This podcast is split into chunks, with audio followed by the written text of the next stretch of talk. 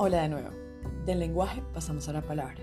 Y todos hemos sentido el poder de las palabras. Ellas pueden iniciar un movimiento multitudinario, inspirar a sobrellevar la adversidad o conectar corazones. De la misma manera, pueden destruir la creatividad, iniciar dudas y desconfianza o destruir relaciones. Así que como las usemos tiene un enorme impacto en nuestra vida y en la de los que nos rodean.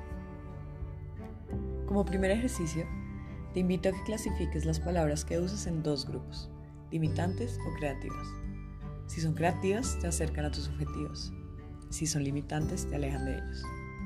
Las palabras nos afectan en tres niveles, personal, interpersonal y en nuestro liderazgo. A nivel personal, pasamos la mayor parte de nuestro tiempo consciente hablando con nosotros mismos, a menos que practiquemos la meditación. Hay personas que pueden tener la misma cantidad de conocimiento y habilidades y sin embargo, a uno le puede ir mejor que a otra, y eso se debe al diálogo interno. A nivel interpersonal, como ya lo mencioné, se pueden construir o destruir puentes.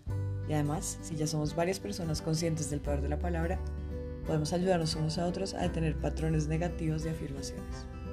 Por último, a nivel de liderazgo, con un uso consciente de la palabra se puede crear una cultura positiva en cualquier organización. Un líder puede y debe crear esperanza, hacer sentir a la persona parte del todo para que así realice su rol de manera óptima.